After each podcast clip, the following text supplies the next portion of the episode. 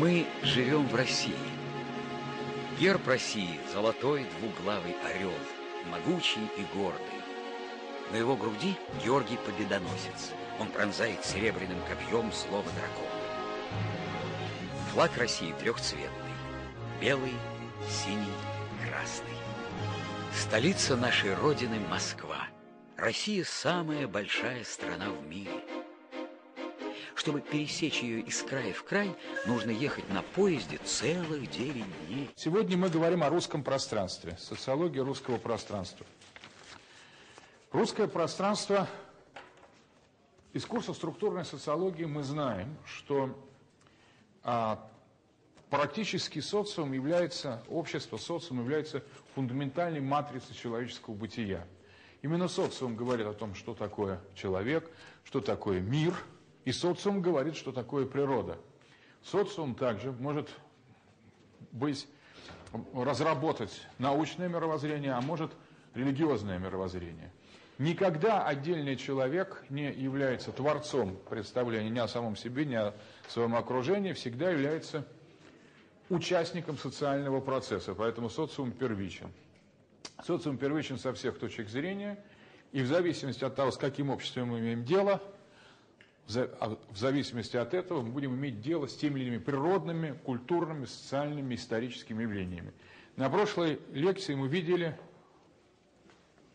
момент, что а, при этом каждый социум имеет особенности. Социумы не равны, а нет универсального социума. Отдельные общества отличаются друг от друга очень существенно. Поэтому изучение русского общества или русского социума представляет собой совершенно специфическую задачу. Конечно, у русского социума есть общие черты с другими обществами, с нерусскими обществами, тем не менее есть и особенности. А, изучение каждого социума должно, естественно, а, проходить в рамках его собственной структуры. Соответственно, именно структура русского общества мы разбираем в нашем курсе. На, прошлом, на прошлой лекции мы изучали русское время. Мы видели а, те направления, в которых оно течет – оно течет одновременно и циклически, и прогрессивно, и регрессивно. Мы рассматривали такие модели, как время ожидания, время тоски, время прогресса, время регресса, время вечного возвращения, русское время сновидений, русское пьяное время и другие, также государственные времена. Теперь мы переходим к рассмотрению русского пространства. Итак, у каждого социума и у каждого этноса свое представление о пространстве. Представление об остывающем однородном вселенском пространстве Ньютона в значительной степени тоже является продуктом социального мышления, развившегося у истоков нового времени в Западной Европе, в частности, особенно в Англии.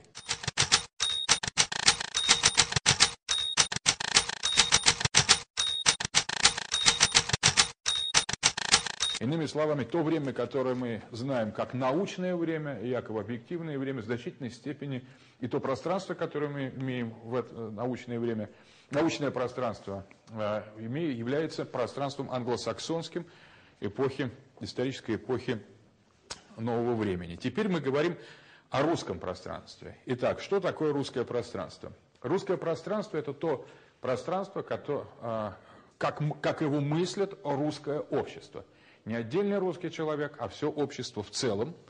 И русское пространство – это то пространство, которое э, русские, как они его понимают, в течение довольно длительных периодов. Поэтому русское пространство – это не то, как современные нынешние россияне понимают это пространство, и не то, как понимали его древние русские.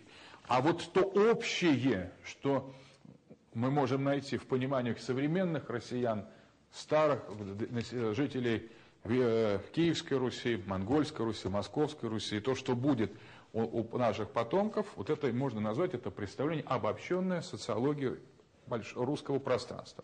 Первое свойство русского пространства является его величина. Это всегда большое пространство или великое пространство. Русские понимают пространство как нечто заведомо большое – Далеко не все народы и не все общества так мыслят пространство. Но русские видят его именно как бескрайнее, как раздольное, как беспредельное, не имеющее в пределах обозрения конкретных границ. Эти границы надо исследовать, эти границы надо еще нащупать. Они не даны и в имманентном опыте русского общества.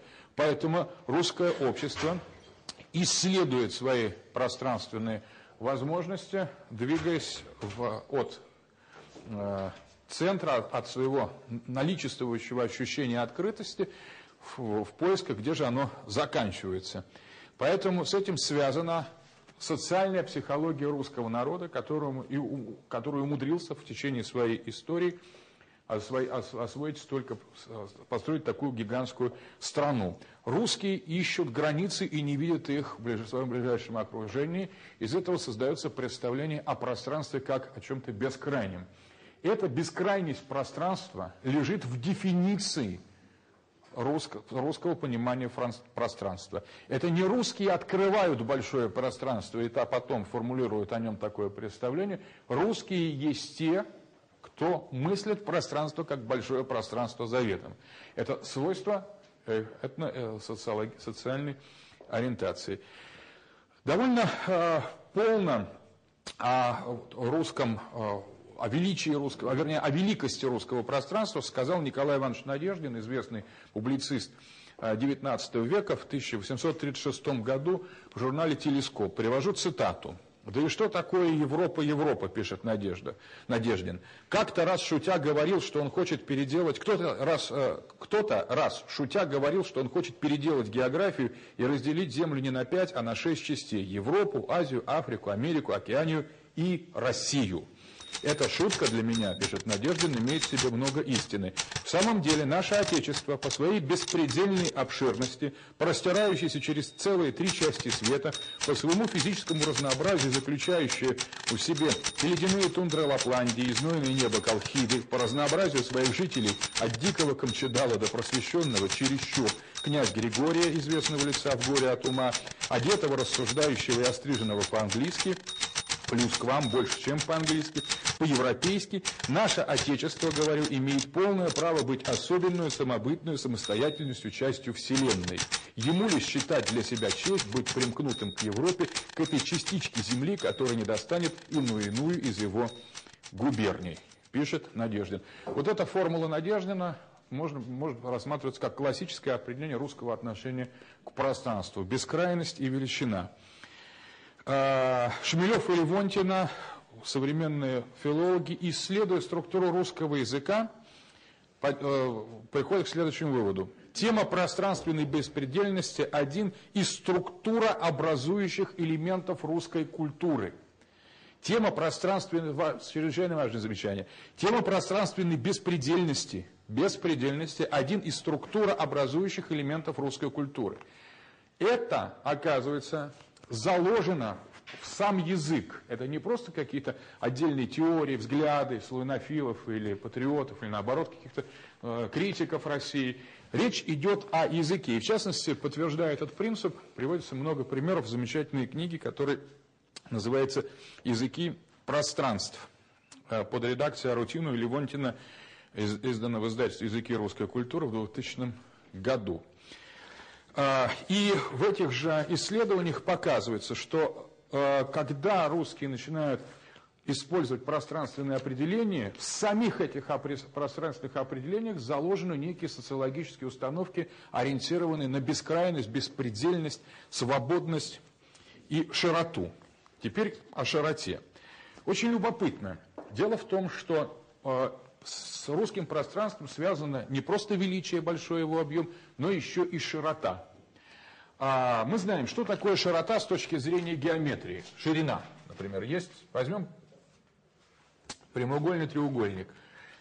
Наибольшая сторона будет называться длина, а наименьшая широта. Вот эта длина, вот эта ширина. Так вот, парадокс русского пространства заключается в том, что ширина здесь важнее, чем длина. Обратите внимание, как может быть, что ширина здесь, можно даже сказать, больше, чем длина. Это антигеометрия. С геометрической точки зрения длина есть то, что ши... длиннее больше, чем ширина. А у русских же, вопреки этому геометрическому замечанию ширина, которая фактически меньше, больше, чем длина. Это означает, что пространство, большое пространство структурируется очень специфическим образом. Оно не вытягивается.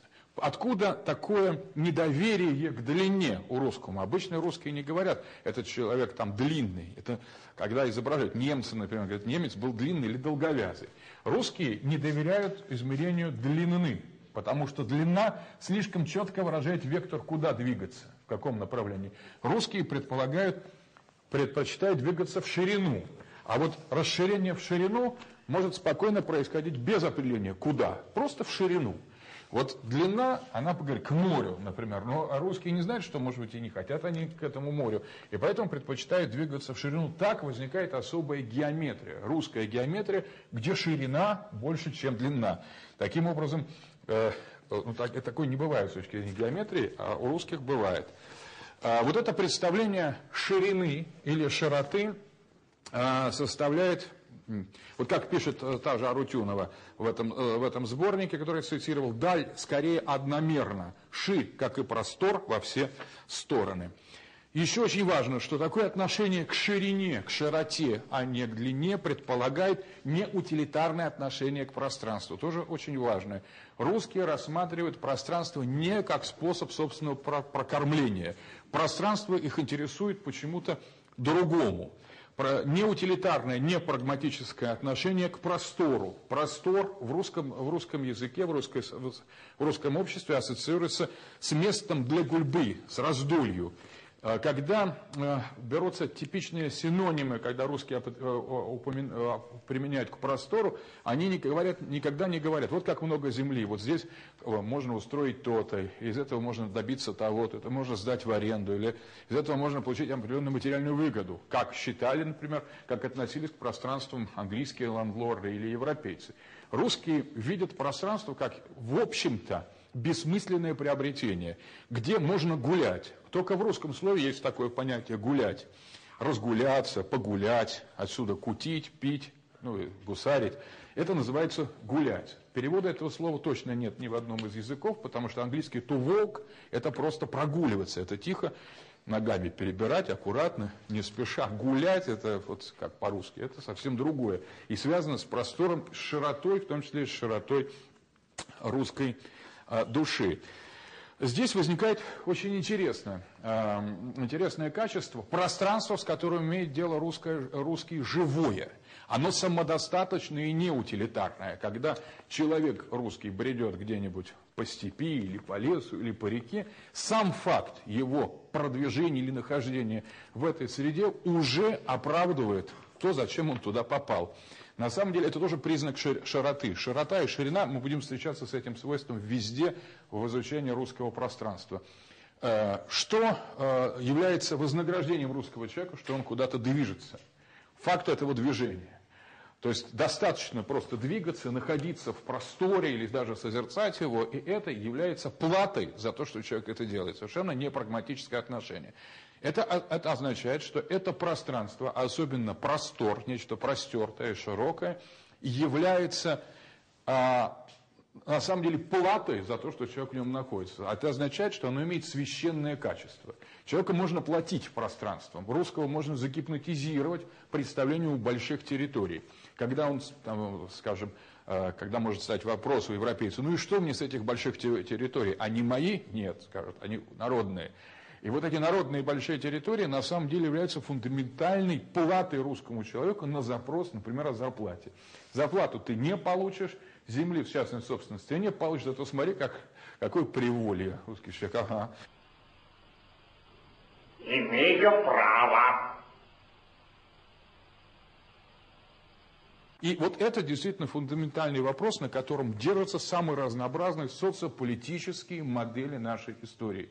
Таким образом, русские могут получать зарплату именно просторным, пространством. Но не в свою пользу, а просто они должны видеть, чтобы оно было открытым. И, соответственно, в этом есть священный характер. Теперь, откуда возникает такая нас... Да, это пространство живое, насыщенное. То есть оно внесет в себе событие. Это пространство событийное. Когда человек, простой русский человек, идет по дороге, лужа, пенек, белка, дуновения ветерка могут стать событием мерно, методично, мягко заколдовывающих его внутренние, внутренние запросы и составляющее событие почти невыразимое, неописуемое, которое он не рассказывает об этом, когда он приходит. Ну, что ты видел там, Егор? Ну, видел все оно там само как-то хорошо. То есть, то, и тем не менее, Егор после прохода вокруг избы обнаружил огромное количество микроскопических небольших э, э, облака, небеса, ближняя речка, звучание воды, Э, лес, которые создали ощущение полной информационной заполненности Егора после этого обхода бани, например. Он возвращается с полным чувством, что э, информационный голод он утолил, хотя та форма пространственной информации, она едва ли дешифруется в рамках такого рационального отношения.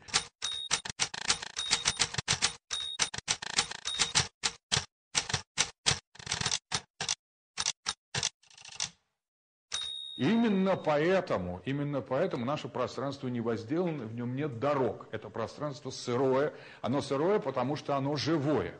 Когда мы относимся к пространству, как, например, в Европе, тогда мы это пространство, оно становится, например, пустым, оно является самим по себе недостаточным, тогда люди начинают его возделывать, его начинают отмывать, как немцы, с тротуара перед своими домиками. Они начинают его украшать. И поэтому Европа – это не территория лесов, а территория садов. Россия – это территория именно, именно лесов. А русские почти не знают, что такое парк. Это очень позднее явление. Русские знают, что такое лес. Лес бывает редкий или частый. Но парк, как искусственное возделывание предполагаемого пустого пространства, засаженное, засеянное, садовник – это вообще не русская профессия. У русских никогда не было садовников. А там само все росло. Поэтому отсюда, ну, вся, вся вот, когда все само растет, то остается ощущение неряшливости определенной. Точно так же и русские дороги, они сами прокладываются. Поэтому по ним невозможно ездить, потому что они существуют по факту, а не специально. Они часть пространства и вписаны в его неопределенность. Поэтому это каждое путешествие по дороге – приключение – на самом деле не просто пересечение какого-то абстрактного расстояния, но приключение. Завязнет или не завязнет колесо телеги. Это чрезвычайно интересно, создает драму, драматизм путешествия по э, русскому простору.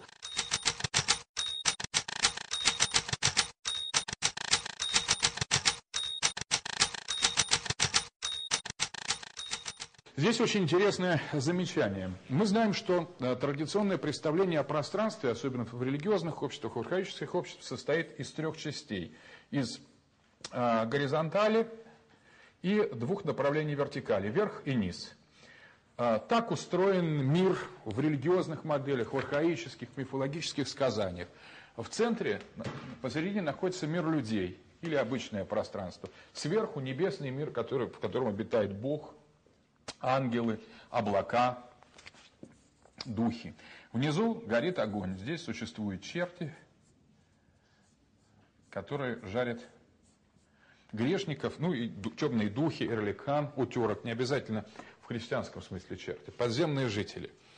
И вот в этом отношении э, пространство, таким образом, пространство мыслится, среднее пространство, э, как э, иерархизированная, жестко подчиненная, подчиненная вертикали, э, где существует в этом пространстве такая вот иерархическая модель. Само пространство есть не что иное, лишь как а, ну, э, некое место, некий простор, некая, э, некая условная промежуточная модель, которая так или иначе структурируется по вертикали. Небо хорошо, ад, подземный мир – плохо.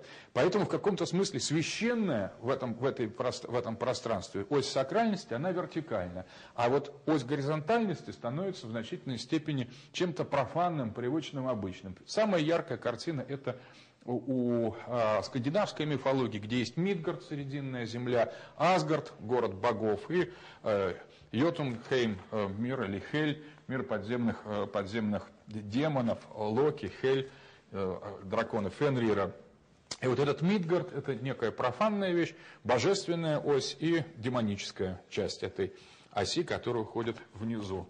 Что любопытно, что с точки зрения... Да, и это пространство, такое пространство, которое находится посередине, является пространством, в общем, надо сказать, профанным. обескровленным, потому что вся основная энергетика ведется по вертикали. Поэтому стремление возникает организовать пространство по вертикали, построить высокие замки, построить высокие зиккураты, пирамиды, которые бы, э, или организовать э, э, дом, город построить на холме, где снизу будет, как в Иерусалиме считается вход в ад, а сверху ангелы вход в рай. Вот такая вертикальная организация пространства, конечно, встречается и в русском эм, фольклоре, в русском эпосе, в русской религии, но она не определяет специфику отношения русских к пространству. Вот это очень интересно.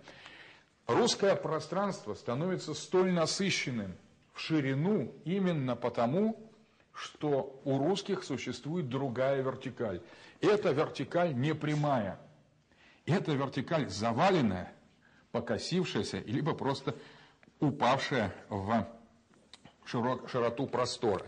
На самом деле у русских существует вертикальная горизонталь.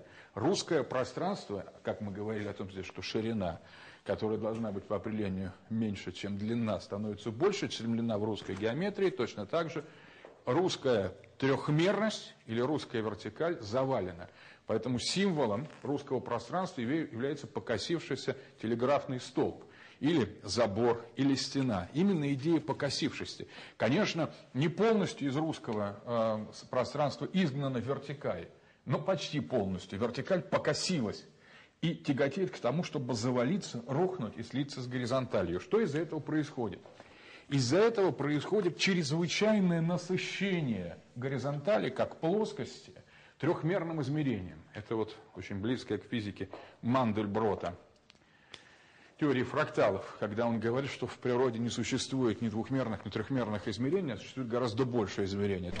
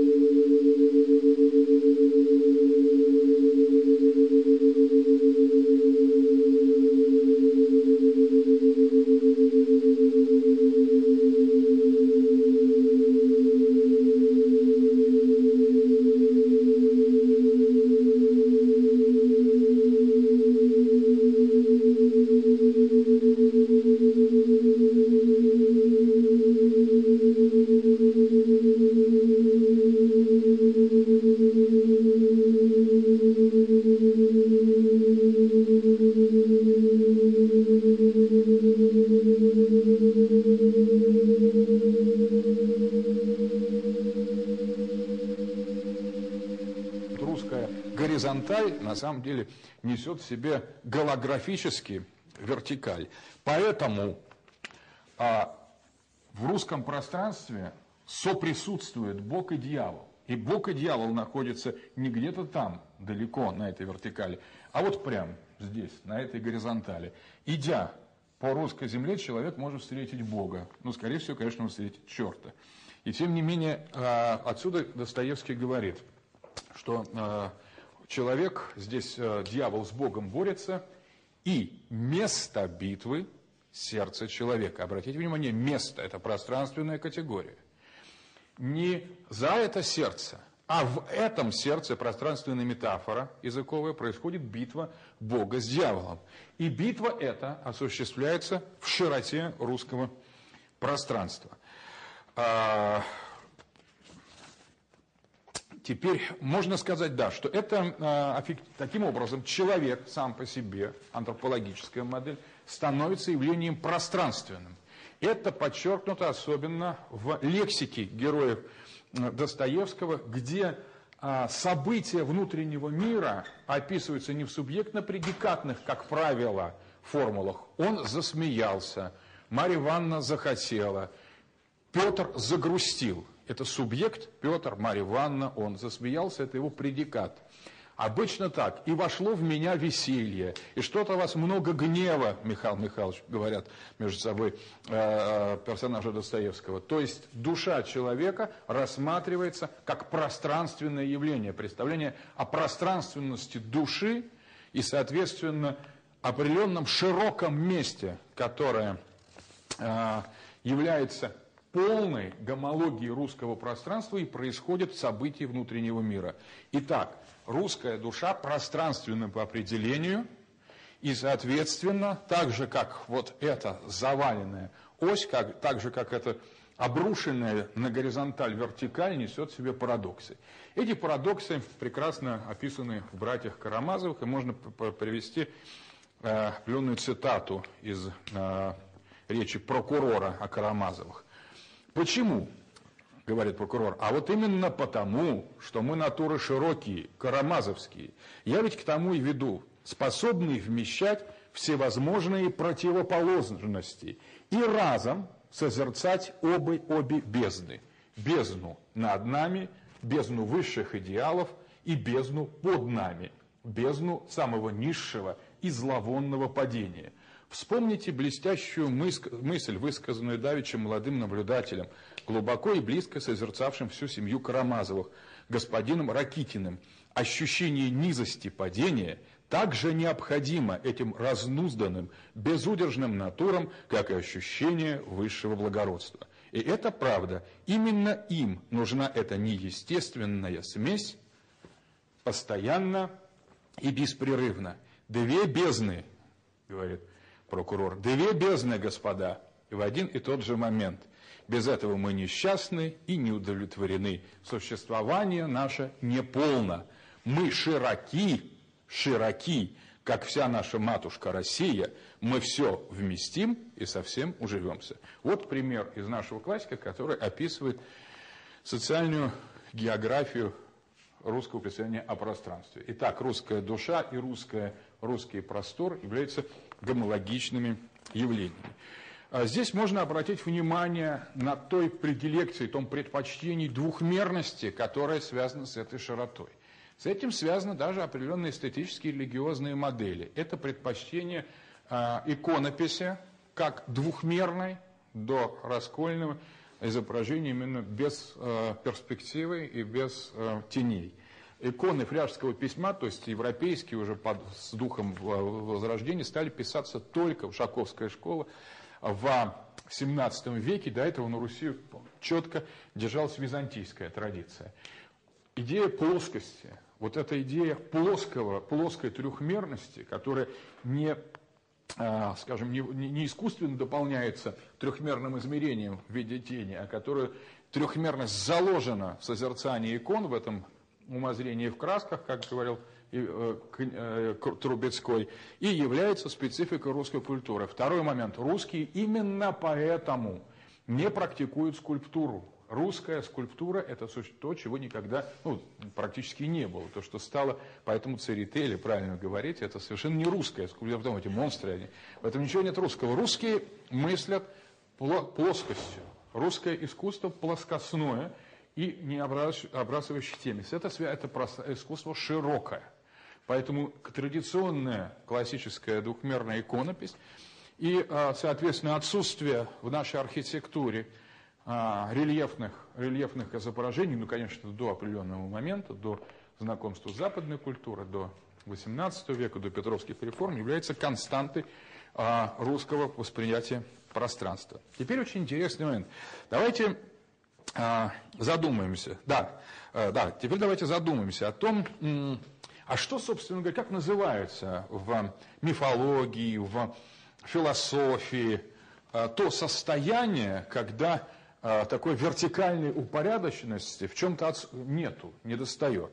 Вот кто предложит, какой термин? Если, например, мы берем высшее, как вот говорил прокурор у Достоевского, и э, смешиваем его жестко с низшим, да так, чтобы никто Э, именно э, не упустил. Вот если э, широкость ли это в русском человеке, которая его далеко приведет, или просто подлость? Вот вопрос задается вопросом э, один из персонажей подростка Достоевского. Широкость ли это, которая его далеко поведет, или просто подлость? На самом деле идея вот этой широкости и идея проекции в полном мере вертикали на горизонталь, конечно, создает некий, некую парадоксальность. Ну хорошо, если речь идет об обожении, о Святой Руси, о том, что, идя по русским просторам, человек может встретить Бога. Но это редкий опыт, это сингулярный опыт. Чаще всего он встречает других персонажей на своем пути. Заявились в избу бесы! И без этих персонажей он не может так же, как без Бога. Если представить его отдельно, этим персонажам скажут, не-не, тоже не пойдет. Но и Бога как бы одного он не хочет, и эти ему нужны для чего-то. То есть как называется то состояние, в котором иерархические аспекты, противоположные друг другу, существуют в неупорядоченном виде? Вопрос. Как? Хаос, правильно. Это очень точно.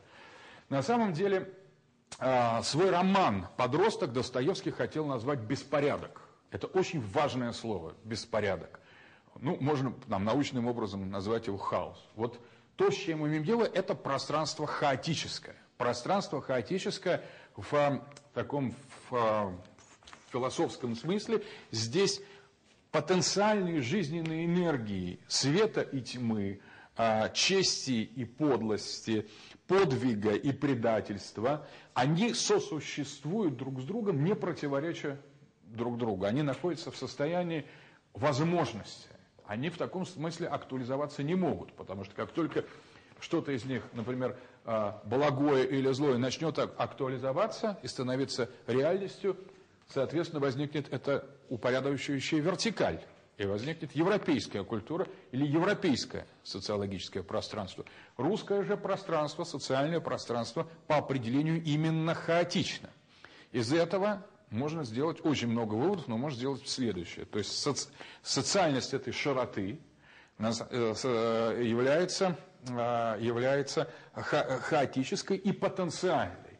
Потенциальной, что это значит? Что в ней живет очень много жизненных энергий. Именно из этих жизненных энергий, если говорить о, стро... о создании, условно, порядка из хаоса, и создается светлое, которое ставится вверх, и низкая, которая отправляется вниз. Но вот если не будет хаотического, а, хаотического мира, или то, что называется тоху вабоху, в, на иврите в первых словах э, Библии, как переводится, у нас земля была безвидна и пуста, или то, что является изначальным хаосом, вот именно эти структуры изначального хаоса, отделение того, что сосуществует на горизонтали, и создают эту вертикаль. Таким образом, но энергии, которые участвуют в устройстве порядка, это энергии хаоса. Они укращаются. Сам порядок довольно холоден и пуст. А порядок не имеет энергетики. Порядок оперирует с великими силами и их выстраивает, но сам он не сила. Это очень важно. Его самого нет в хаосе. Это особое, а, особый элемент, который лишь организует то, что заложено в хаосе, а жизнь, то, что организуется и превращается позже в порядок, берется из хаоса. Отсюда представление о потенциальности русского пространства. В русское пространство есть пространство возможностей. Это пространство не актуального, а пространство возможностей. Иногда а, русские мыслители, философы думали, какая же миссия у России. И самое интересное из них говорили, вот в том-то и дело, что миссия у России не имеет никакой миссии. Опять же, вот это презрение к долготе. Вот не иметь никакой миссии, ничего членораздельно не высказывать, но на все намекать одновременно, есть высшая форма миссии на нашего пространства. Так, таков хаос, он содержит в себе все одновременно. И все очень энергетично, и все узнаваемо. Но как только ты думаешь, ну вот наконец-то здесь что-то понятное, смотришь, что рядом это понятно, быстро-быстро перетекло в совсем непонятное или совсем другое. Таким образом, это трехмерность, э, это, это, это пространство, это пространство хаоса. Но давайте обратим внимание, Достоевский хотел назвать свой роман «Беспорядок». А, в этом, конечно, есть определенная, определенная доля истины, мы сейчас об этом поговорим, но то наиболее чистое, наиболее фундаментальное пространство хаоса, о котором мы говорим, лучше назвать не беспорядок, а предпорядок. То есть это не отсутствие порядка, это не продукт разрушения чего-то. это на самом деле то, что предшествует созданию порядка. Хаос предшествует порядку. И этот хаос сам по себе представляет собой самодостаточную вещь. Это он не исключает порядка, он наоборот включает в себя порядок. А вот порядок исключает хаос. А, хаос – понятие инклюзивное. Он вбирает в себя все, в том числе и порядок. А порядок – понятие эксклюзивное, в том числе и социальный порядок. Он исключает из себя, что в первую очередь сам хаос. Вот то, что его включает, то тот порядок из себя исключает. Итак, э, инклюзивность социального, э, социального пространства и внутренней матрицы, инклюзивность, то есть возможность включить в себе и порядок тоже, является э, особым свойством именно предпорядка. Теперь давайте, да, ну вот можно сказать, что, конечно, у хаоса и у порядка разные боги. Бог хаоса – это Сатурн, Кронос, э, бог времени, вечного возвращения, цикла – Бог порядка – это Юпитер, Зевс – бог молнии. Молния сингулярна, одноразово, она вертикальна. Время, как его понимали древние, Кроноса, Сатурна движутся всегда по замкнутому, замкнутому кругу. Вот при, таким образом на этом сейчас сделаем определенную точку и говорим о том, что русская широта, великая, направленная в разные, в разные стороны, и именно всегда плоская, составляет базовую структуру социологии русского пространства. Это наша основа. Это вот тот главный континент нашего представления о пространстве, который лежит глубже и фундаментальнее всего. Это самая э, такая э, самая фундаментальная черта русского общества в отношении к пространству. Это широта, огромность, бескрайность и хаотичность представления об этом пространстве, одновременно сакральность этого пространства и самодостаточность. Потому что в хаосе никто не спрашивает «зачем?». В хаосе все и так, понятно или непонятно, потому что на самом деле на любой ответ тут же в хаосе дается, там, он не может сформулироваться эксклюзивно, он сразу в себя включает, э, любой вопрос сразу включает в себя какой-то преодоленный, такой вечный ответ. Этот, скажем, первый и самый базовый, фундаментальный план русского представления о пространстве. Он свойственен был русским людям до создания явно государственности. Если мы обратим внимание, как жили славяне э, первых э, веков наших, ну, когда они появляются, в пятом, шестом, седьмом, восьмом веке, мы видим, что это а, народ был речных путешественников, которые все время текли. В конечном итоге это народ не столько леса, сколько народ или поля, как, например, тюркские племена, сколько народ реки. И вот это речное начало, славяне речные. То есть они как вода, таким образом, но это вода живая, воду, которую можно пить, в отличие от соленой воды морей которая считается водой мертвых. Поэтому пресные источники вод, озера и реки в древней мифологии рассматривались как э, вода жизни, а э, соленые э, океаны, моря и и моря, они рассматривались как, наоборот, вмести, на, на, вместилище такого темного а, мертвого начала. Поэтому две воды, о которых иногда идет в сказках речь, хотя они имеют многочисленные, многообразное измерение. Одно из них название это речная и морская вода. Морская вода – вода мертвая, речная вода – вода жизненная.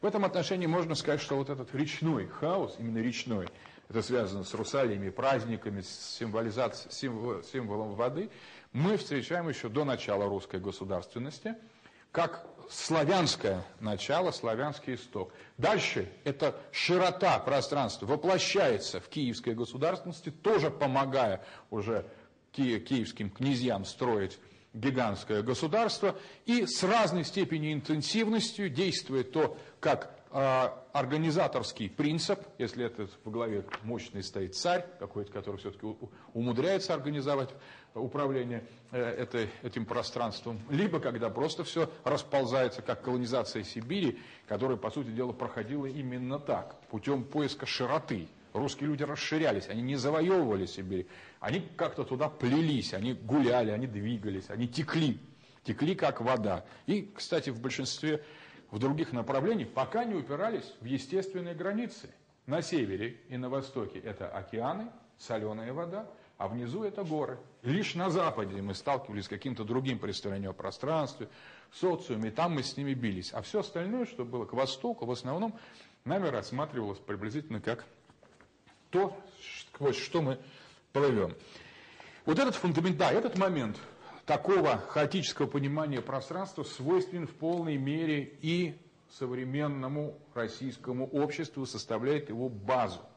Это социальное пространство, хаотическое, безграничное, не понимающее точных, точных границ ни цивилизации, ни э, развлечения хорошего и плохого, э, двоящееся, парадоксальное, гераклитовское пространство, где действуют только парадоксы. Оно в значительной степени формирует и наше нынешнее социальное представление. Наш социум тоже в глубине своей хаотичен. Точно так же на этой геометрии, где шири, шир, шир, широта это все, а длина это ничто, и строятся очень многие социальные явления наших, э, нашего, нашей истории. Теперь другой пласт. Конечно, если брать такое пространство, хоть и священное, и крайне такое живое, насыщенное, вибрирующее, энергетическое, Ясно, что государственное начало построить на нем невозможно, оно растечется.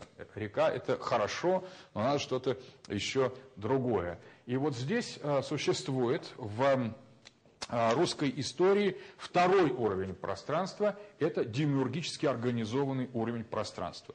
На самом деле, если мы скажем, что русское пространство, социология русского пространства – только хаос – мы скажем только половину, половину истины. Да, это хаос, но не только хаос. Есть еще нечто, что а, представляет собой порядок. Вот в качестве, в качестве упорядочивого начала, как правило, в русском фольклоре выступает Егорий Храбрый. А по всем-то Егорьи часто звезды горят. У этого организации хаоса есть имя. Это Егорий Хоробрый или Храбрый. Он, по сути дела, в, в, в легендах и в духовных стихах расчистил этот, это пространство. И э, вот э, как описывается это, например, в духовных стихах. «Наезжал Егорий на леса дремучие, леса с лесами совивались, ветви по земле расстилались». Видите, все вверх ногами. Ветви лесов ползают по земле, леса с лесами свиваются. Не пройтить Егорию, не проехайте. Святой Егорий глаголует. Вы, лесы, лесы дремучие, встаньте и расшатнитесь, расшатнитесь, раскачнитесь, порублю из вас церкви соборные, соборные да богомольные. В вас будет служба Господняя. Зараститесь вы леса по всей земле света русской, по крутым горам по высоким, по Божьему все повелению, по Егореву все молению, разрослись леса по всей земле, по всей земле света русской, по крутым горам по высоким растут леса, где им Господь велел. А, ну и дальше там идет то же самое. Он видит волков, которые идут проехать. Волки после этого начинают жрать коров. Он их отдает им, дает им пищу волкам. Потом он встречает змей, которые свелись в клубок. И э, э, змеем он повелевает ползти в, в норы и сосать мать сыру землю.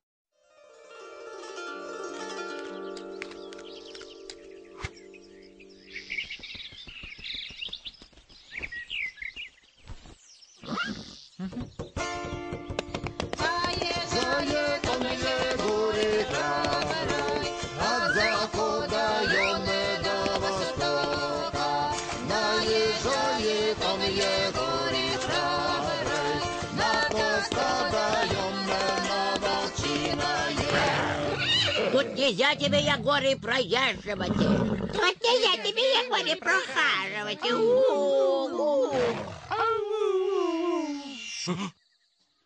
Ай же вы, волки лютые, звери свирепые, Не бывало у вас своей доли, Послушайтесь теперь Христовой воли. Тут откуда ни возьмись, стая птиц крылатых. Вот нельзя тебе, Егоре, проезживать. Тут нельзя тебе, Егоре, прохаживать. Ай же вы, птицы крылатые да звери лютые. Ешьте, пейте отныне повеленное. Вот меня, Егория Храброго, благословенное.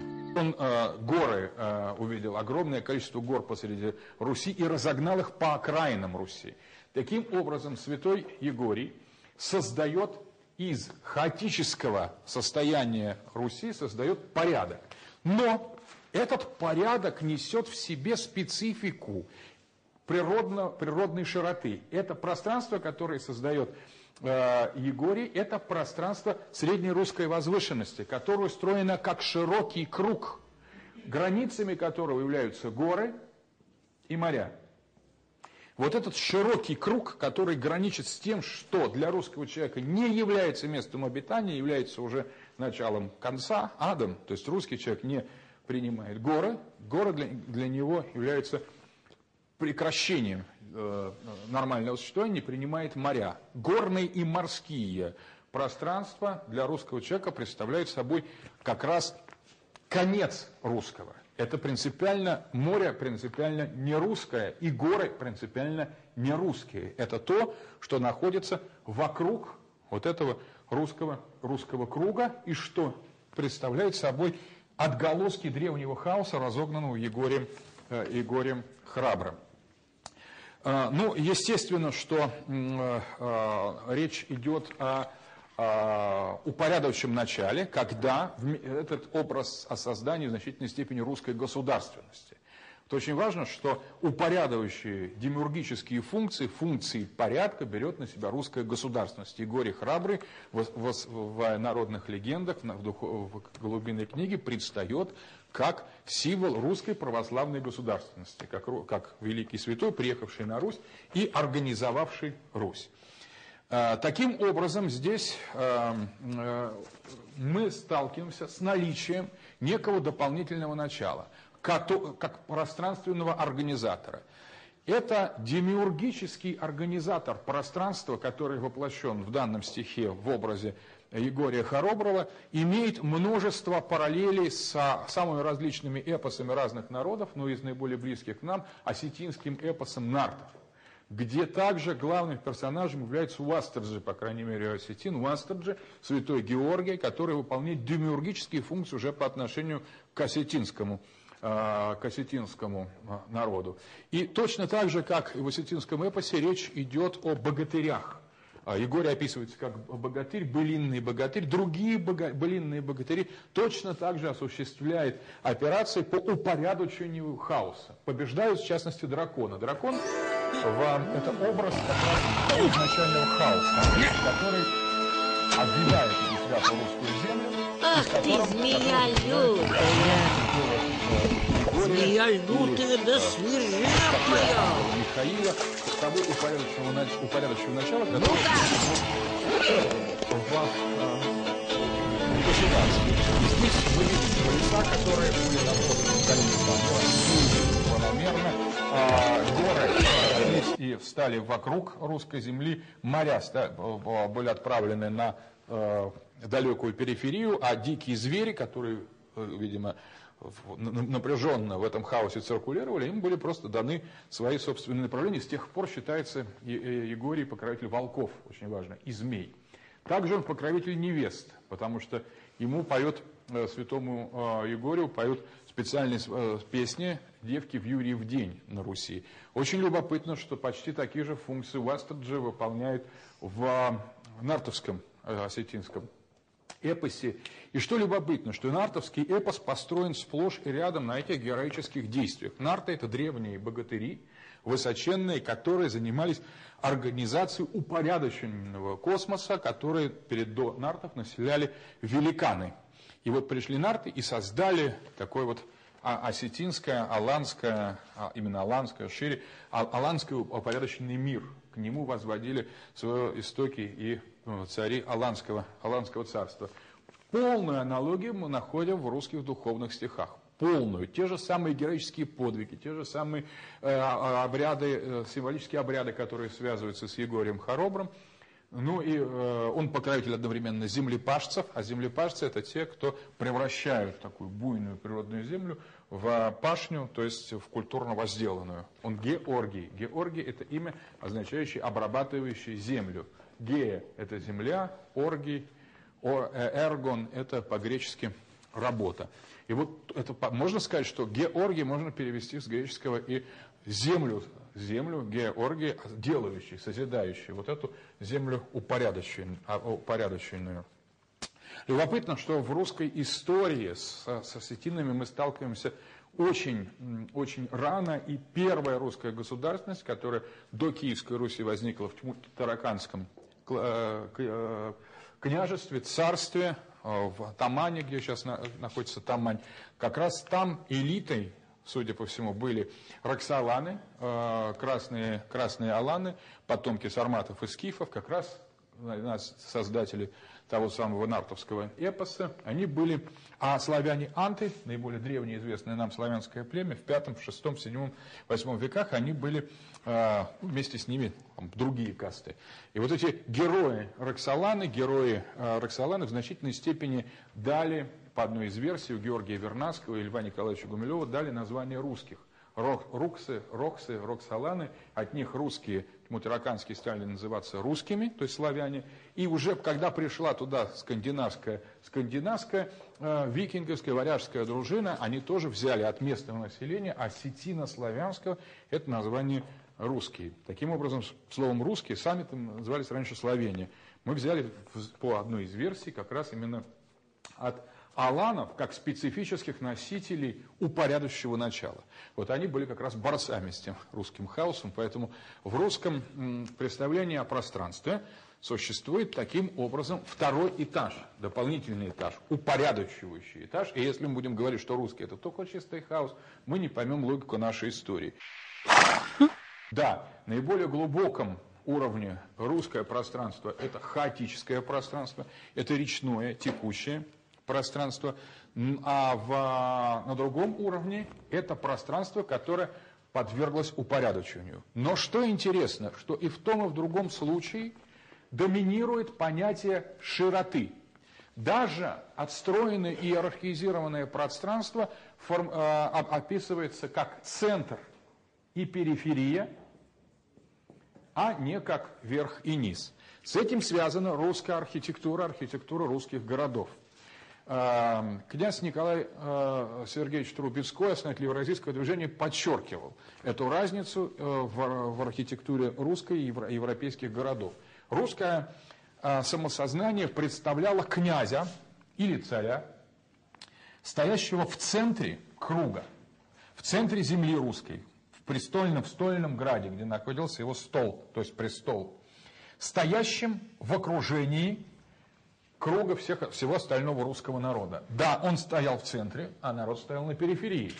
Но он находился на одной и той же плоскости с ним. Поэтому само представление о порядке, которое устанавливал святой Егорий, государственность и княжеская власть, не окончательно преодолевало широту структуры русского хаотического пространства. То есть это была специфическая организация власти. Эта власть была центром, смыслом, самым, э, самым главной точкой, но она находилась на той же самой плоскости. И поэтому структура русских городов отлична, например, от э, любого европейского города, когда начиная уже с Прибалтики, вот любой европейский город был построен так. Сверху замок, в котором жили, э, жили нобли, то есть дворяне, феодалы. Внизу все остальные. И по большому счету э, два города. В Праге видно старый город и новый город, там очень четко. Между ними подчас их соединяла одна маленькая улочка или мост перекидной, который феодалы в случае чего разводили и оставляли все население там на, на съедение другим феодалам, которые приходили с другого замка. Европа и часть, кстати, некоторые территории Ближнего Востока, не только Европы, это территория замков. На Руси никогда никаких замков не было, это чрезвычайно важно. Отсутствие замков также важно с точки зрения социальной структуры русского общества, как и отсутствие скульптур. Ни замков, ни скульптур. Двойственная логика, то есть иконная, иконная, плоскостная, просторная широтная социальная матрица предопределила в значительной степени представление и о порядке. Не только явилась, как мы уже видели, отголоском или э, результатом хаотического, живо-хаотического понимания нашего, нашего, в нашем пространстве, но одновременно аффектировала и ту систему порядка. Конечно, здесь может быть холм, можно еще сказать, но холм такой, не, не очень сильно отличающийся от остальной поверхности. Так. Это, в общем, некоторое из, э, нарушение плоскости, но это не нарушение как скала или некая вертикаль, а скорее как волна. Вот здесь холм, а потом как э, такой движущийся, движущийся, волнующийся э, э, рябь, зыбь на этом э, священном русском круге. Таким образом, система порядка, как второй уровень, такая демиургически структурообразующая и очищающая от э, таких негативных аспектах хаоса линия российской государственности, с одной стороны, не отрывалась от корней хаотичности, отсюда дороги так у нас в таком состоянии, как и в Киевской Руси, и намного хуже, чем в Руси монгольской, намного. Вот в монгольской Руси действительно у нас были отличные дороги, ямское сообщение позволяло добираться в течение буквально там нескольких дней. Намного дольше сегодня письмо идет из Москвы в Новосибирск, чем ехал Баскак с Данию туда в XIII веке. Таким образом, эм, это пространство упорядоченное. Теперь несколько интересных э, элементов. Русская миграция. Э, специфика русской миграции или отношения российского общества к, к миграционным процессам, она тоже связана вот с этим русским кругом. Эта миграция на протяжении всей нашей истории была двойственной. Это вот очень любопытно. Не все народы и не все культуры, далеко не все, отличаются такой четкой логикой. Это была миграция центра стремительная, то есть это означает, что русские тяготели к городам. Был приток людей к городам. Но не менее сильной тенденцией был отток людей из городов. Причем, если к городам еще можно было понять, куда они идут, да, к городам, то от городов, это вот как раз то движение вширь, о котором мы говорили, это просто от городов, куда глаза глядят. Будучи речным народом, русские отличались колоссальной подвижностью. Начиная с киевского периода, и до киевского периода, и вплоть до э, начала закрепления крестьян, целыми деревнями русские болтались по всей территории русской а, среднерусской возвышенности. Их просто сегодня есть деревня, завтра пришел, уже никого нет, деревня передвинулась. Поэтому и ввели крепостное право, потому что было непонятно, как их считать. А, Юрьев день потом отменили именно поэтому. Потому что в Юрьев день, уж когда оставили только Юрьев день для перехода, они уходили все. Вот после того, как приходили там барина на, следующий, на Юрьев день, после, на, на 6, 6 мая приходит, 7 мая приходит, никого нет. Вообще все, все, все, что было, нет. Это вот динамика русского народа, непоседливого, которого, ну он в принципе можно понять теперь, что, куда он шел. Он шел в пространство.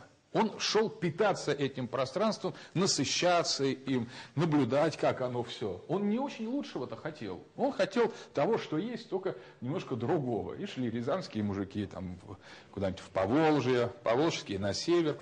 И вот это течение центростремительное с уважением к городам и центробежное с уважением к пространству составляет два вектора, которые позволяли предопределили очень сложный баланс между городским и сельским населением.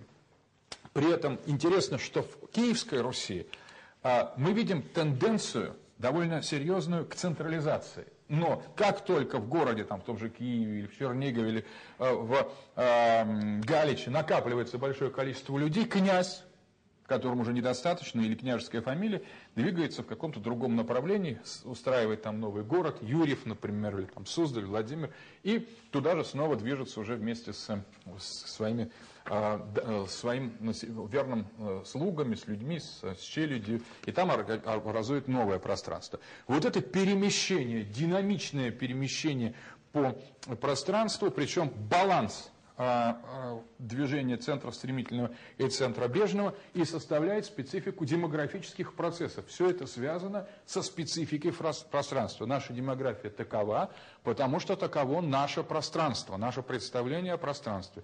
Поэтому мы двигаемся в этом пространстве в соответствии с особым, особым алгоритмом. э, к э, такому, да, кто были э, людьми, которые двигались? Это переселенцы, это э, беглые крестьяне, которые продолжали бегать, бегать даже после э, установления крепостного права. Бежали они обычно на Дон или куда-нибудь на окраину вселенной. Так постепенно они заселяли всю территорию Российской Федерации. А, после раскола в 17 веке к этому добавилась огромная волна старообрядцев. Старообрядцы, которым было приблизительно треть всего нашего населения в 17 веке, они бежали от Вавилона от, э, и бежали в то, что они называли «матерь пустыня». Здесь очень любопытный момент. В христианском фольклоре, в христианских духовных стихах есть такое понятие «матерь пустыня». В, в этих стихах под понятием «матерь пустыня» идет переоценка тех пространств, которые были смещены святым Егорьевым в ходе демиургической э, социальной устраивающей функции на периферию. То есть какие пейзажи э, в духовных стихах, а повествующих об иноческой монастырской жизни, позже вошедшей э, главной такой линии в старообрядческий фольклор, являются наиболее выделенными. Это горы, это реки и это леса. То есть все то, что сместилось на периферию и было вынесено. И вот здесь интересный момент. Конечно, с одной стороны, можно сказать, что духовность, такая уже а, духовность, вертикальная духовность, к которой стремились а, христианские подвижники, аскеты, иноки и анахареты, она была связана с бегством от этого круга, от этого, ну скажем, в общем, несколько десакрализованного государственностью мира, а у старобрядцев это приобретает характер социальной доктрины. Это старобрядческое учение о Новом Вавилоне. Города, которые были центром святого, э, Святой Руси, они стали центром, после того, как отказались от старой, от старой веры, стали центром Вавилона. И бегство от Вавилона приобрело характер бегства от зла. Бегство куда? На периферию. Таким образом, периферия, Сибирь, Э, Кавказ, заселенный в значительной степени старообрядцами, э, северная территория, которые двигались к северным морям. Вот все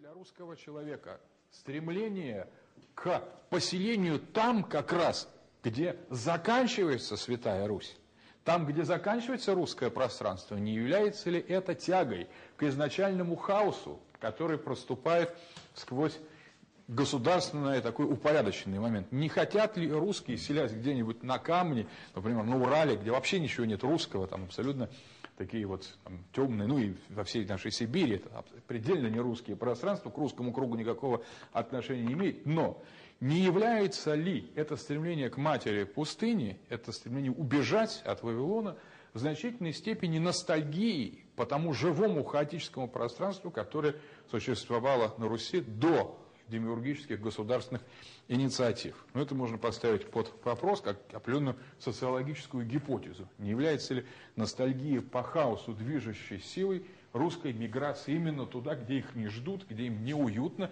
и жить им, конечно, естественно, противно. И тем не менее они туда едут и живут, и как бы и рады. Вот, таким образом, э, теперь несколько несколько моментов еще дополнительных. Вот эти два уровня о пространстве хаотическом и свято-русском представляют собой два, ну можно сказать так, легитимных пространства э, русской социальной истории. Они соответствуют либо периодам э, нашей государственности до э, начала XVIII века, где все эти элементы существуют совершенно очевидно, прозрачно и фиксируемо, и они же, оба этих элемента, хаотические и упорядоченные, переходят в состояние бессознательного на, на последующих этапах. То есть они перемещаются в сферу коллективных представлений, ностальгии или того э, града Китежа. А, кстати, история о граде Китежа была именно старообрядческой легендой. Напомню, что это был град, согласно, который, э, согласно легенде, когда татары во время завоевания его обложили, он не сдался, а ушел под воду в озере Светлояр. И там, в этом озере он существует, и можно услышать его, его колокола. Это, с этим, это связано с еще более древней, э, древней легендой о существовании так называемой подводной церкви. А, с точки зрения русских духовных стихов, в центре океана, то есть за, в таком уже предельном хаосе, на абсолютной периферии, может э, в некоторых уникальных случаях из, э, из, с глубин, из пучины морской появляется белокаменная святособорная церковь, высокая, как свеча. И ее можно заметить, в нее можно зайти, там богомолье, там полно людей, и потом она исчезает заново. Вот это представление о рождении порядка из хаоса, точно так же с четким, живым ощущением хаоса. То есть вот вода Светлояра, а, вода этого озера, которое связано с а, градом Китежем, это и есть вода священного хаоса, поэтому старобрядцы запрещают в ней купаться. Священного хаоса, из которого рождаются, а, рождаются Э, город, с которого можно услышать, этот город находится внутри него, как порядок. Это водная стихия, но точно так же, как и морская стихия, рождающая белую, белую соборную церковь. Итак, а, после того, когда русский, русский хаос, скажем, а, организуется русским порядком, порядком Святого Егория, после этого наступает период Э, когда начинается вестернизация русского пространства. Очень важно. То есть, э, в, начиная с 18 века, на наши два пространства, которые и так друг от друга просвечивают, друг с другом сочетаются, не всегда, конечно, порядок с хаосом мирится и так уж дружелюбно э, гармонизируют, но тем не менее они как бы все-таки сохраняют свою, свою такую существование на протяжении всей почти нашей истории. И вот, начиная с 18 века, на эту матрицу начинает накладываться новое социальное пространство. Это социальное пространство, выстроенное по моделям, совершенно отличным от русской истории, от русской социальной истории, это западное европейское пространство. В этом пространстве существуют замки, существует э, специфическая архитектура, вытянутая, готическая, например. Существует э, скульптура, существуют упорядоченные прямые улицы, а не круглые, как в Москве. Существуют закованные в каменные, каменные мундиры, смирительные рубашки, э, реки, которые уже текут не туда, куда они хотят, как русские всегда реки воспринимали, а куда их отправляют злые а, градостроители. И постепенно, да, пространство это начинает возделываться, обрабатываться. В, и вот это западное пространство вступает в антитезу и в, в борьбу с пространством русским. Это начинается с, с 18 века, и примером такого э, вторжения, такой, такого оккупационного пространства является Санкт-Петербург. Санкт-Петербург является матрицей, это зримый символ того, о чем мы говорим с точки зрения градостроительства. Посмотрите, Москва – это круги, э, улицы все, кольцо, второе, третье, бетонка вокруг Кремля. И абсолютно такой прямой Питер. Там Невский, Литейный и так далее. Также устроены американские, все американские города. Это проекция на огромную, пустую с их точки зрения территории, проекция европейского подхода. Маленькая, микроскоп... Да, конечно, европейское пространство прямо отличается от нашего, но это можно уже сами даже представить себе, как, как описывается европейское пространство. Оно крошечное, оно пустое, оно э, полностью культурное, оно неживое, оно мертвое, оно вытянуто по вертикали, оно тяготеет к э, возделыванию, очищению, упорядочению. В нем как раз э, максимальное количество, да, оно оппозитно по оси вверх-вниз, оно состоит из замков и пространств между ними, а не наоборот, единой такой волны русского. И вот это пространство начинает нападение на, а, на наше пространство.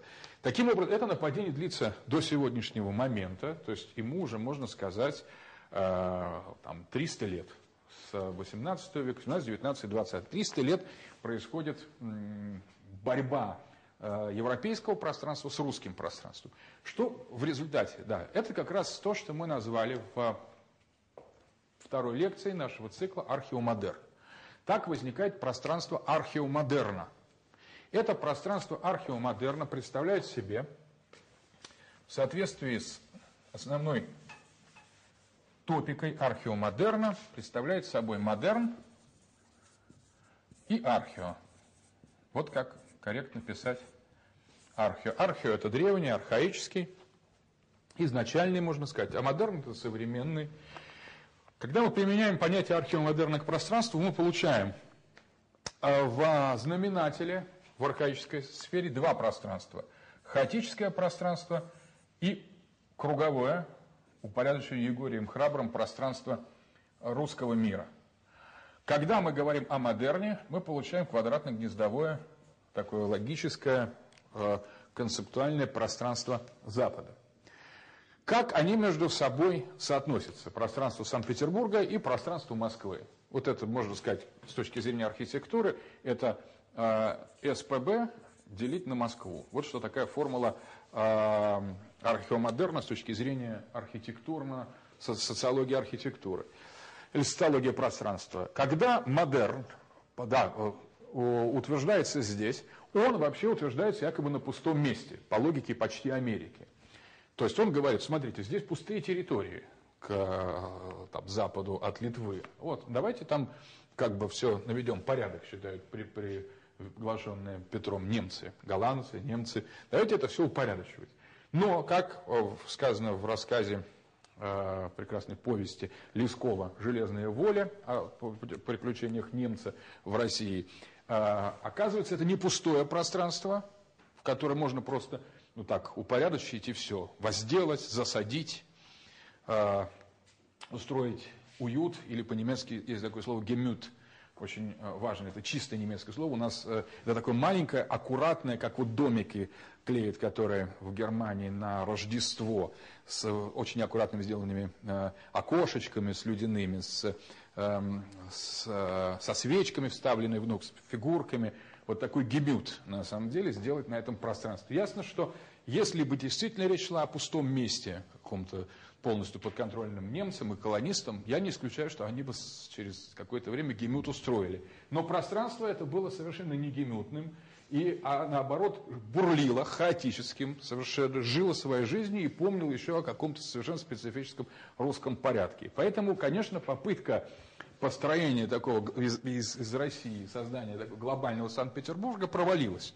В самом Санкт-Петербурге она тоже не, не до конца. Хотя, с точки зрения это, архитектуры, это такое действительно убедительная вещь, что и здесь это можно на самом деле построить, а надо только там несколько десятков тысяч крепостных туда закопать, чтобы посушить болото, и на этих костях построить такой вот, как бы сказать, карикатуру на западноевропейский город, который, в принципе, там даже западноевропейцам нравится. Именно всего такой своей немножко сочетание разных стилей, то, что он был сюда занесен, он не вырос из этих болот, а он был здесь искусственно построен. Но, конечно, это пространство а, вступило в конфликт с, архе, с археопространством русско, русской социологии, что повлияло на то, что, конечно, у нас есть Санкт-Петербург, но Россия это далеко не Санкт-Петербург, может это и не Москва, а это все вот огромное, большое, включая матерь пустыню по нашим территориям, которая уже тоже стала русской матерью пустыни, с нашими горами, нашими солеными океанами, то есть тем совсем огромными с тундрами, принципиально непригодные для житья. До всюду дошли русские, до 50 градусного мороза якутского, и живут там совершенно э, ясно, что это, конечно, такому э, принципу не поддается. В результате возникло новое пространство, в результате мощнейшей оппозиции со стороны нашего архаического пространства по отношению к пространству, которое нас на, на, наползало. И вот это пространство можно назвать пространством постпорядка. Мы говорили, что предпорядок – это хаотическое пространство, порядок – это русский круг устроенный, а это постпорядок. Или к этому подходит точное название из социологического лексикона э, Сорокина, Петерима Сорокина, это пространство свалки. Вот обратите внимание, пространство свалки, теперь представьте себе какую-нибудь свалку э, реальную, оно большое и напоминает хаос. Там соседствуют фрагменты каких-то там резиновых игрушек, недоеденных, э, недопитых йогуртов, выброшенных целлофановых пакетов, большое количество э, и звездки, которые уже ничего невозможно э, использовать для строительства. И все это тянется на большое, достаточно большое пространство. Это город, это европейский город? Нет. Правильно, потому что европейский город состоит из четких конструкций, там все разумно. В, в свалке это все уравнено, это все обрушено, и а, вся рациональная, э, рациональная, э, рациональный э, телос, предназначение предметов, их фрагментов, все это перемешано между собой. Таким образом, это напоминает хаос. Но это не тот живой, живородящий хаос, который был в России и вырастал из пространства. Это был а, это на самом деле постпорядок, или, строго говоря, беспорядок. И вот это пространство свалки, как, вот, например, как люди, бомжи, которые живут на свалке, они пытаются построить себе виллу. Они берут выброшенный олигархом диван, который действительно еще хранит от, такой, следы такой потертой позолоты, э, значит, а, окружают его такими роскошными бутылками псиколы, баулами, и пытаются жить на этой свалке как э, более-менее как вот подражая жителям города. Вот э, русский археомодерн это и есть как раз существование бомжей на свалке. С одной стороны, мы угадываем в этой свалке некую пародию на жителей города, европейского города, там люди говорят по-английски, люди, в общем, одеваются в джинсы, но с другой стороны, все абсолютно поддельно и эффективно, потому что на самом деле вместо реальных структур порядка, выстроенных по другой совершенно логике по отношению нашей, где вертикальность лежит в основе западноевропейской социальной модели, мы имеем дело, то есть вот мы накладываем эти образцы как бы скопированные с, с модерном, мы накладываем на наше хаотическое, архаическое представление. И вот свалка в этом отношении с бескрайними пространствами, распространяющимися вокруг городов, это и не город, с одной стороны, но с другой стороны и не хаос. Это, таким образом, можно сказать, что социальным, но тем не менее, там есть элемент хаоса. Хаос – это то, что разрушило город. Наш археомодерн, э, будучи блокированным пространством модерна, не смог победить и трансформировать модерн, но он не сдался. И в результате, результатом этого решения, этой формулы, было пространство свалки. Россия как свалка, в, котором, э, в которой существует вот это проступание хаоса, который разрушает город, и одновременно нечистые живые энергии, лесные, природные, душевные, духовные, социальные, проникают на поверхность, а именно на поверхности находятся фрагменты фрагменты разрозненной, разделенной на кластеры и обессмысленной западноевропейской культуры. Э, вот такое пространство свалки, таким образом, что-то внизу, в своем, в своем, э, тоже в своем глубине несет от хаоса и нежелание, нежелание принимать западноевропейскую модель, и одновременно в ней есть, угадывается именно европейские черты. Я вот в 90-х годах пришел жить в городе Питере, заниматься там политологическими вопросами несколько, некоторое время, довольно долго. Я был поражен, что в Санкт-Петербурге практически нет э, ящиков для почты. Вообще нет, потому что они все уничтожены вандалами. То есть, на самом деле, город такой европейский, а люди в нем живут совсем озверелые. То есть, они когда видят почтовый ящик, они его срывают, ломают, сжигают, и вообще все превращается таким образом. Самая страшная вещь – это питерский подъезд в центре. Даже сегодня, если туда зайти, в парадное, как они говорят, то там на самом деле такое впечатление, что ты попал сразу в ад, потому что там, во-первых, вонь от котов страшная, там москвичи зажимают нос, там находиться невозможно. И, в принципе, существование вот в городе Питере под этим фасадом таких замечательной э, Росси, дворцов зодчего Росси и прекрасной архитектуры, там все пройдено комарами, прогнило, э, там а, а, сделано какими-то русскими котами. Э, и, а, а местное население просто, оказывается, очень большое количество питерцев никогда не было телефона в квартирах. И до сих пор нет. То есть там, особенно на окраинах этого города, Черная речка, где начинается, там на самом деле просто бурлит такой самый настоящий инфернальный, точно замеченный Достоевским ад.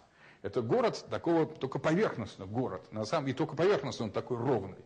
На самом деле эти ровные улицы, они создают впечатление, что они загнуты в такую спираль. Хотя ты идешь прямо по ним, можно по компасу сверять э, направление. Но а такое ощущение, что три раза обернулся, потому что звезды, солнце, дома меняют свое положение. Это специфика Питера. Так в Питере максимальным образом а архео и модерн оппозитны друг другу даже с точки зрения архитектурно. Я уж не говорю про э, собор Спаса на Крови, который в центре вот этих э, гнездовых э, питерских улиц представляет кусок такой Москвы, э, совершенно не нелепый, не вписывающийся в, в, в пейзаж и так далее. Таким образом, таким образом можно сказать, что в России мы, в русской социальной модели мы имеем дело с тремя с тремя э, пространственными моделями.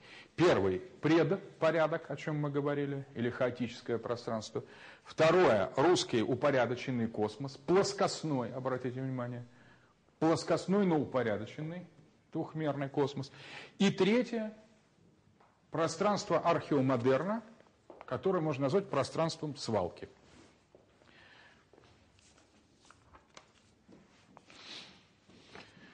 Вот, это русская, э, э, русская свалка. Ну, примером русской свалки, что можно? Э, например, вот есть такой дом Сутягина в под Архангельском. Любитель построил небоскреб из досок до 11 этажа. Недавно его снесли, потому что он представлял угрозу для птиц. Птицы, которые туда залетали, они думали, что это что-то естественное, раз оно такое высокое. А там так все, это надо видеть в интернете, посмотрите, дом Сутягина. Это состоящий, вот, это типичная свалка, только вот из и грязных досок, каких-то вот бывших в употреблении пластиковых бидонов, создан небоскреб.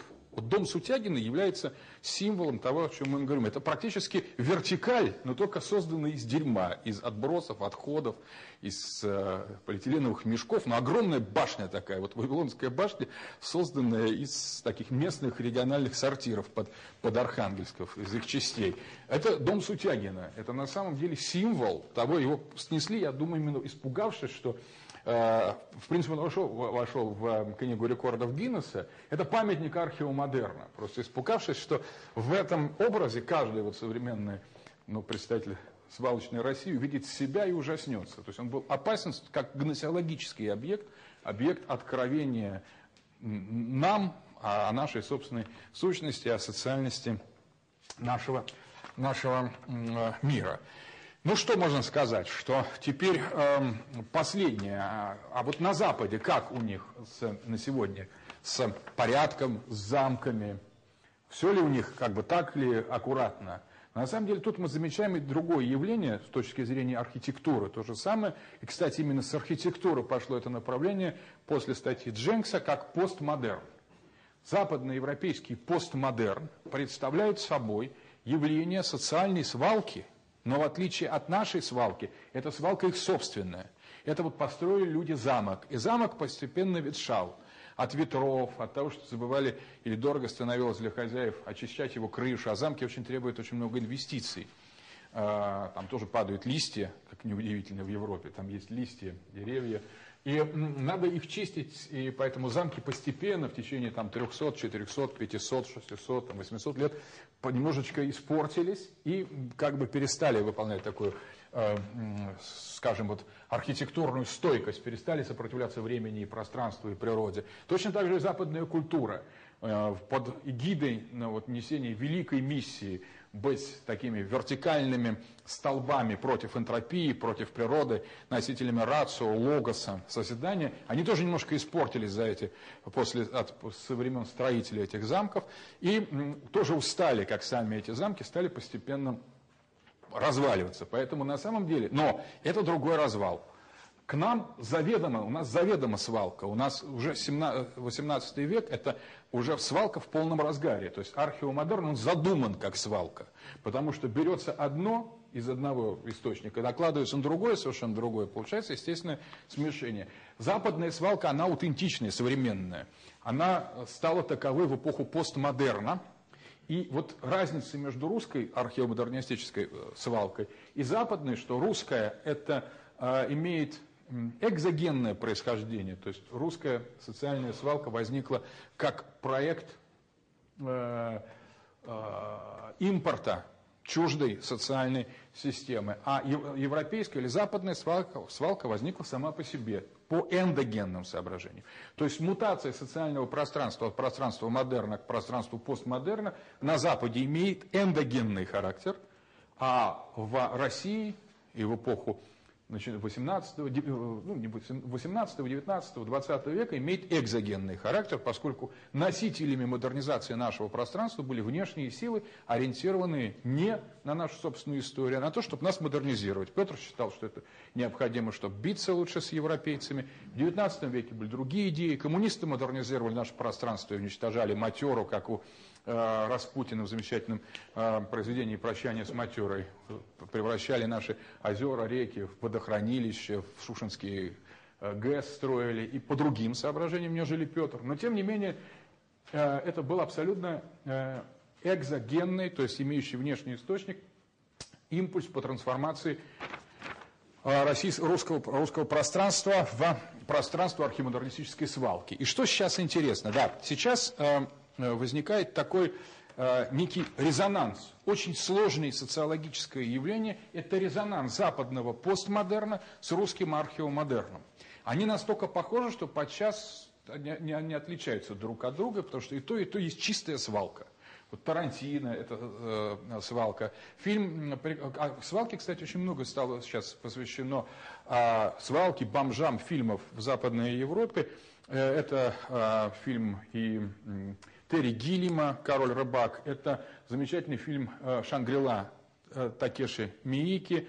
Э, это Шинья Цукамото, фильм «Тецу» и «Туцу 2» Вначале о человеке, который ездил на колесиках, получеловек, полу, полумашина. Потом человек фонарный столб, человек полукомпьютер, полумигающая лампочка. Вот человек ластик у Линча можно вспомнить. Вот такое ощущение как бы, экзотического смешения одного с другим является одной из тем, классических тем постмодернистского кинематографа. А теоретик постмодернизма Дженкс так и об этом говорил, что смешение не, не, не естественно, по, по сути дела, смешение того, что не должно находиться рядом, а существование или создание архитектурного ансамбля без центра, например, дорические колонны, но выстроены там вокруг, вокруг какого-нибудь супермаркета пластикового.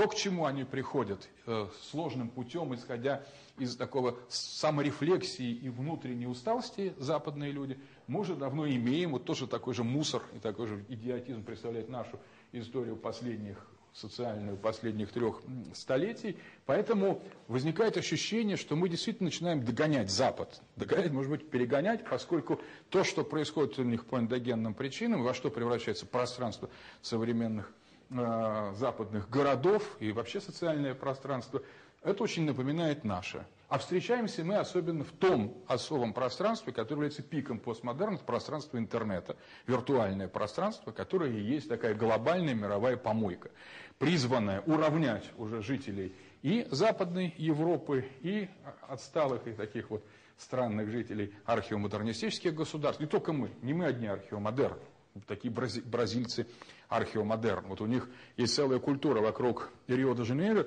есть город Бедонвилли и Фавел. То есть там люди живут так же, как в городе, только в картонных коробках, в мешках, каких-то в бутылках больших. Э, они э, там, причем это гораздо больше, чем сам Рио-де-Жанейро. Вот Рио-де-Жанейро и еще такие же три Рио-де-Жанейро вокруг них, только созданных из, из, из мусора. Какие-то чистый Сутягин, только э, дом Сутягина, только только в бразильском варианте. И у этого археомодерна есть и положительные стороны. Они видны в карнавале, когда все этот мусор выползает из Бедонвилля, они начинают дико плясать. И там неделю отрываются э, в Рио на карнавале, потом ведь расползаются и ждут нового. На самом деле это существование археомодерна бразильского в чистом виде. Ну и Япония в значительной степени имеет в себе очень много а, а, архаического. Таким образом, мы, в общем, не одиноки в том состоянии, в котором мы находимся. Из этого можно сделать много выводов, из этого анализа социологии нашего пространства. И это, во-первых, можно сделать вывод о том, что если мы заглянем внутрь, мы увидим э, и живой хаос, живое представление о большом и нетронутом мире, нахождение в котором является чистым наслаждением. Но это толкает нас от городов. Что интересно, в последние годы тенденция распыление русских из городов стало резко падать в последние десятилетия. Наблюдается очень интересное изменение тренда миграционного.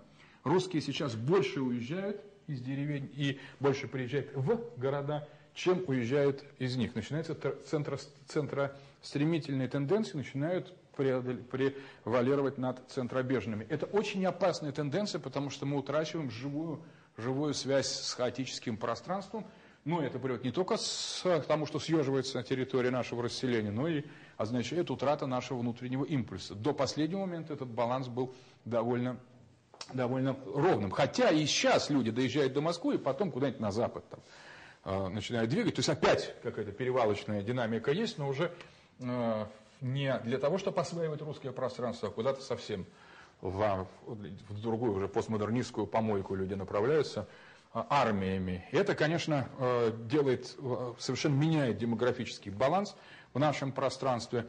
Из этого можно сделать второй вывод, что существует модель русской, э, русской политической социальной системы.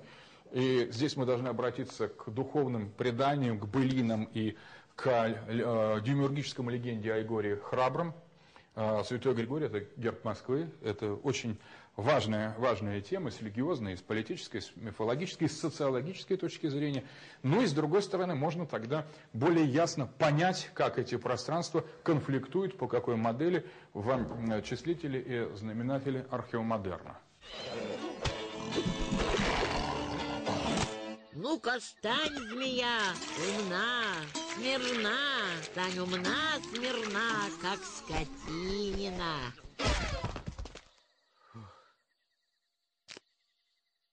И случилось это чудо чудесное. Змеюка-то голову свою склонила, все зло позабыла. И повели енту змею в Москву матушку, добрым людям на удивление, ребятишкам на забаву.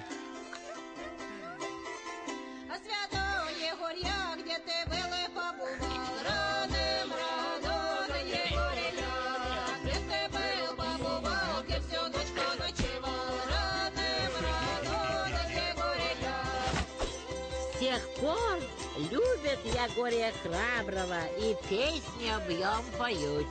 А я был